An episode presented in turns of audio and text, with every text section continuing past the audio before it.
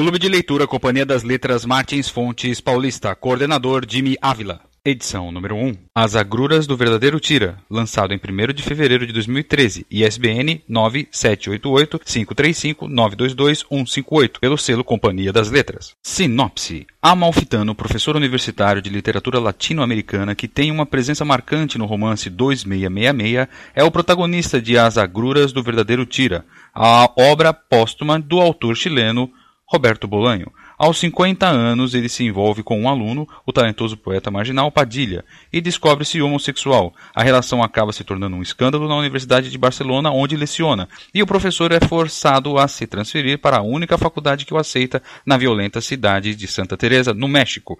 Nesse novo ambiente, por vezes estranho e sinistro, Amalfitano passa a refletir sobre sua homossexualidade tardia, enquanto se relaciona com outro homem, o falsificador de arte Castilho. Roberto Bolanho é conhecido por situar suas tramas dentro de um mesmo universo, onde um personagem de um conto ou poema pode aparecer em outro romance, construindo uma complexa rede de relações. As agruras do verdadeiro Tira é exemplar nesse sentido. Expõe o outro lado de várias cenas conhecidas pelo leitor de Bolanho. Não se trata, todavia, de um livro apenas para especialistas. O romance representa um passeio pelos vários estilos e temáticas explorados pelo escritor chileno, alternando entre um registro cerebral herdado de Borges e uma sensibilidade poética deturpadora. As agruras do verdadeiro Tira foi reconstruído após a morte de Bolanho, a partir de arquivos deixados em seu computador e páginas datilografadas. Apesar de se tratar de uma obra póstuma incompleta, o romance tem uma estrutura sólida e é um dos livros mais intrigantes do autor, com reflexões sublimes acerca da América Latina e da ambiguidade moral que muitas vezes envolve a literatura. Parte 1. Apresentação do escritor Roberto Bolanho e seu sucesso na América do Norte antes de ser conhecido no Brasil. Não sei se vocês é, já têm alguma familiaridade com Bolanho, alguém já leu, tinha algum expresso, é, você chegou a é, muito bom, gosto muito de literatura latino-americana, né? Já eu morava nos Estados Unidos, estudava lá, engenharia aeronáutica, mas uh, desde cedo gostava dessa taça, Neruda, esses os, os, medalhões, né? Uhum. Foi uma coisa mais contemporânea. Né? Muito bom, tanto que esse livro, poxa, no início era bem, né? Isso era muito bem geralmente você fala de Chile, a primeira coisa que vem na cabeça é Neruda, né? Excelente, o cara é um, é gigante. Mas uh, Bolanho, apesar que ele tem uma temática diferenciada, está no mesmo nível, eu chamo de criação literária dele. Tipo, Gabriel Infante, cara. Muito bom. Legal. Legal eu gosto. Assim, eu peguei para ler, entendeu? Uhum. que alguém falou, olha, você. Oh, literatura latino-americana, foi uma coisa mais contemporânea. É, é bacana olhar, realmente tem produzido bastante coisa né? contemporânea. Mas ele é mais conhecido nos Estados Unidos do que aqui. É muito mais. Aliás, muitas vezes de introdução.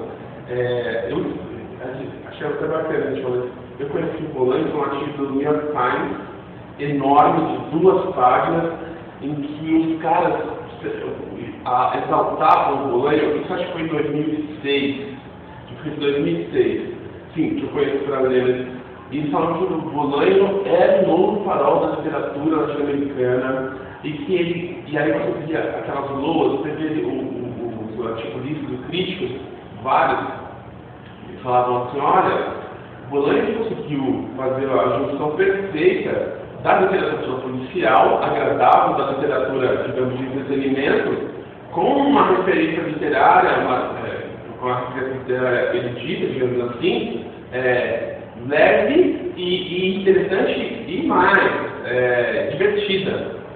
E, e, e, você via que é, os americanos descobriram o Bolonha com uma, uma imensa, porque eles não estão acostumados a esse tipo de a literatura. Não há uma coisa atual fora da academia, a literatura mais cabeção, um pouco mais é, profunda, a não ser sistemas muito americanos, né, ou judaicos e tal. E eles, e eles falavam assim, olha, é, a, a, acabaram de tirar um pouquinho a, a cabeça do buraco do, do, do para olhar, o, o Bolanho fez, fez que os caras olhassem um pouco mais a literatura fora de língua inglesa, fora do, do ciclo anglo-saxão ali. É, Canadá, é, Irlanda, Estados Unidos e a, a Austrália, mesmo que ele formou na Austrália. Então ele foi meio que um cara, deu uma, deu uma chacoalhada mesmo na galera é, nos Estados Unidos. E, mas ele já era muito lido é, na Europa, a partir da Espanha, é, já era, tinha uma, uma, boa, apesar de novo, do seu estudo mais da década de 90, foi, foi realmente teve uma projeção a partir da década de 90, ele já era lido é, bastante na Espanha e no México também.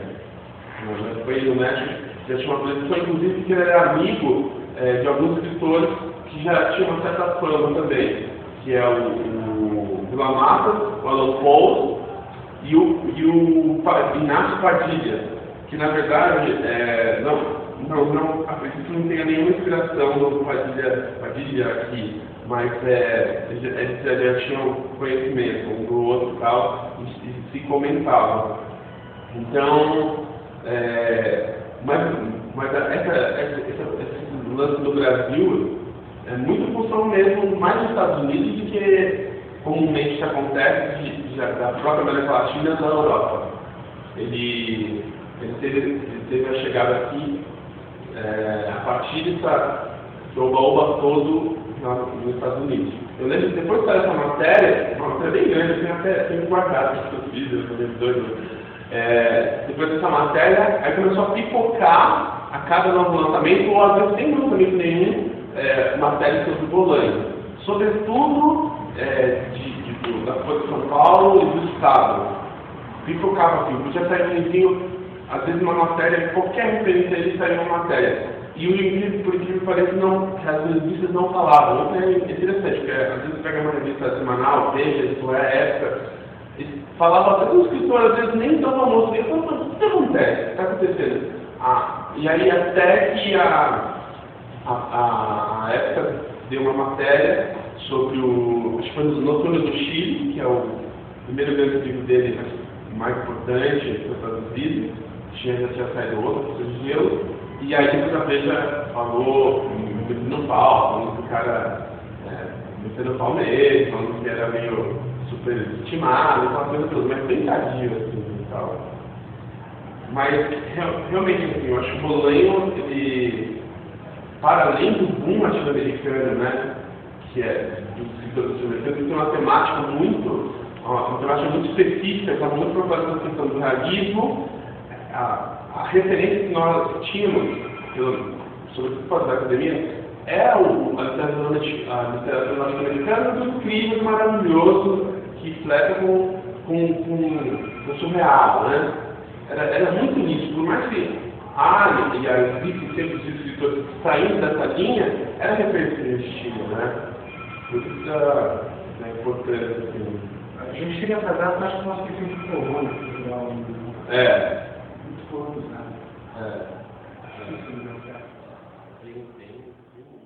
Anote na agenda próximo Clube de Leitura, dia 23 de julho de 2013, na Livraria Martins Fontes, na Avenida Paulista, 509. O encontro ocorre às 19 horas no espaço de eventos da livraria.